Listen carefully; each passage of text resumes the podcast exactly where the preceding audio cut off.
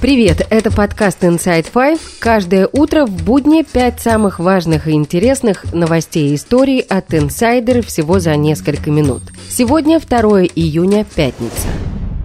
Обстрелы Шебекина, история первая. Город Шебекино в Белгородской области подвергся массированному обстрелу. Как заявил губернатор региона Вячеслав Гладков, обстрел велся из реактивной системы залпового огня «Град». В результате, по данным местных властей, пострадали 12 человек. Загорелось здание общежития, а местная администрация получила повреждения. Обстрелы Шебекина привели к стихийной эвакуации из города, поскольку власти не наладили массовый организованный вывоз населения. Сзади меня наш город Шебекино, который горит.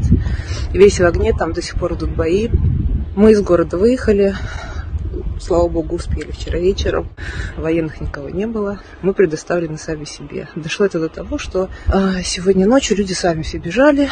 Вот, сейчас многие там остаются в подвалах. Кого-то эвакуировали, кто-то до сих пор там сидит под обстрелом. Помочь вызвались, казалось бы, такие разные фигуры, как Маргарита Симоньян и Ксения Собчак. Симоньян написала, что готова оплатить сама вывоз и аренду временного жилья для 5-10 семей, а для остальных желающих уехать объявят сбор средств. Собчак призвала жителей приграничных территорий Белгородской области, чьи дома оказались разрушенными в результате обстрелов, написать в ее редакцию. После проверки данных она готова снять этим людям несколько квартир в Белгороде или в Москве и окрестностях. Утром 1 июня воюющие на стороне Украины группировки «Русский добровольческий корпус» и «Легион свободы России» анонсировали новые рейды на территорию России. Ну что ж, друзья, бойцы Русского добровольческого корпуса снова ведут бои на территории Российской Федерации. Совсем скоро покажется окраина Щебекина. К сожалению, мы не можем обеспечить эвакуацию мирных жителей из э, приграничных районов, потому что армия Российской Федерации обстреливает эти районы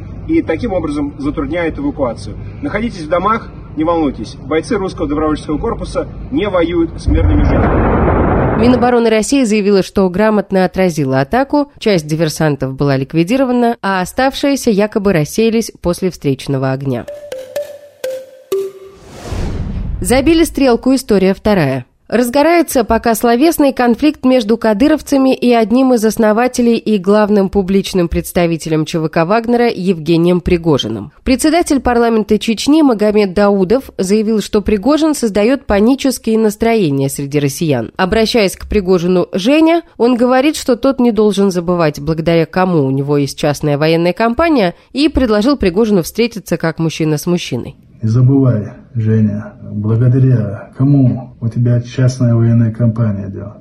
Благодаря кому у тебя там самолеты, вертолеты, РСЗО, 3 10 Да с таким вооружением еще 50 тысяч бойцов, плюс, э, как говорится, и все заключенные, всех в тюрем, короче говоря, да, как мы уже сказали, локацию скинь в любое время, в любом месте – как мужчина мужчина, мы встретимся. Похожее заявление сделал также друг Рамзана Кадырова и депутат Государственной Думы Адам Делимханов. При этом не до конца ясно, на какое именно заявление Пригожина так остро реагируют чеченские силовики. Накануне от Пригожина появился довольно сдержанный комментарий в ответ на вопрос журналиста, может ли Ахмат, как он выразился, освободить ДНР. «Я никак не могу комментировать, где будут находиться ахматовцы, не погружен в детали, все подразделения держат их в секрете», говорит Пригожин, они будут заниматься определенными направлениями, в которых будут действовать, и не вижу здесь никаких подколов. Пригожин добавил, что у ахматовцев не стоит задача освободить всю ДНР. И, судя по заявлению еще одного кадыровского командира, именно эта фраза о том, что силовики Чечни не смогут взять всю ДНР целиком, и вызвала возмущение. За Евгения Пригожина в конфликте с руководством Чечни вступился сооснователь ЧВК Вагнера Дмитрий Уткин по прозвищу Вагнер, который обычно не высказывается публично. И он был возмущен фамильярностью, тем, что к нему обращаются Женя. Также он сказал, что самолет самолеты-вертолеты лично никто от кадыровцев не получал. Поговорить как мужчина с мужчиной всегда готовы, отвечает Уткин и припоминает чеченские войны, когда многие нынешние вагнеровцы и кадыровцы воевали друг против друга. Клан Кадырова действительно во время Первой Чеченской войны воевал на стороне Ичкерии. Ахмад Кадыров, отец Рамзана Кадырова, впоследствии говорил, что он призывал каждого чеченца убивать столько русских, сколько смогут.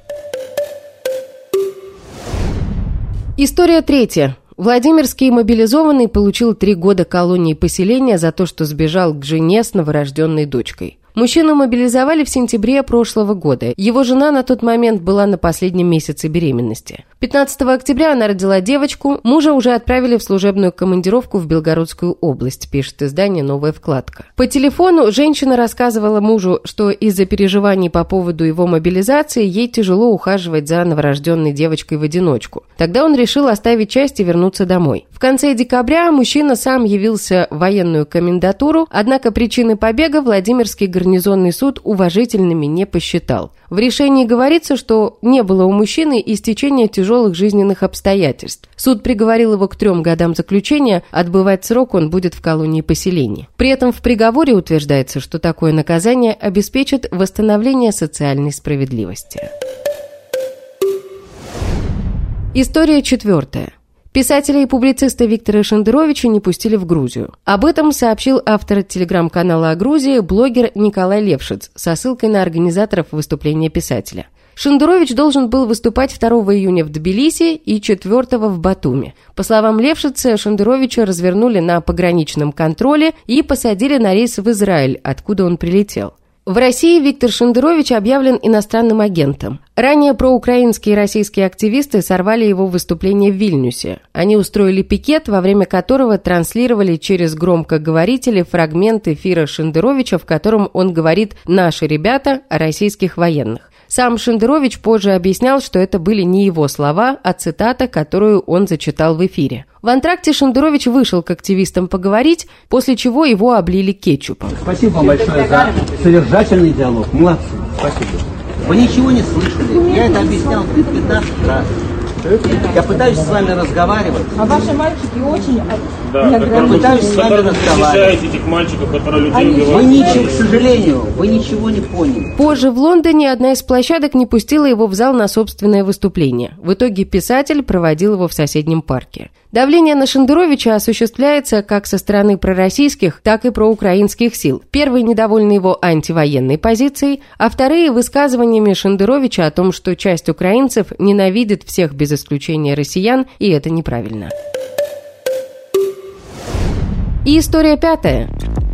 Продакшн-компания Medium Quality продолжает исход с YouTube. Теперь комики будут делать контент только для ВК-видео. Напомним, продакшн выпускает проекты «Что было дальше?». На канал проекта подписано более 7,5 миллионов человек, но шоу уже не выходит с января, оно первое ушло в ВК. Big Russian Boss Show 2,7 миллиона. «Я себя знаю» 1,4 миллиона. «Внутри Лапенко», «Созвон» и другие. В комментариях к постам в сообществах почти стопроцентная критика. Пользователи пишут, что комики должны были бороться со злом, а не примкнуть к нему, и задаются вопросом, сколько это стоило. В ноябре прошлого года источник Forbes, близкий к Medium Quality, отмечал, что шоу «Что было дальше», которое первым полностью ушло в ВК, чем вызвало гнев поклонников, было якорным по выручке проектам студии. Рекламная интеграция в проекте в 2021 году стоила 18 миллионов рублей. И это все на сегодня. Это был подкаст Inside Five.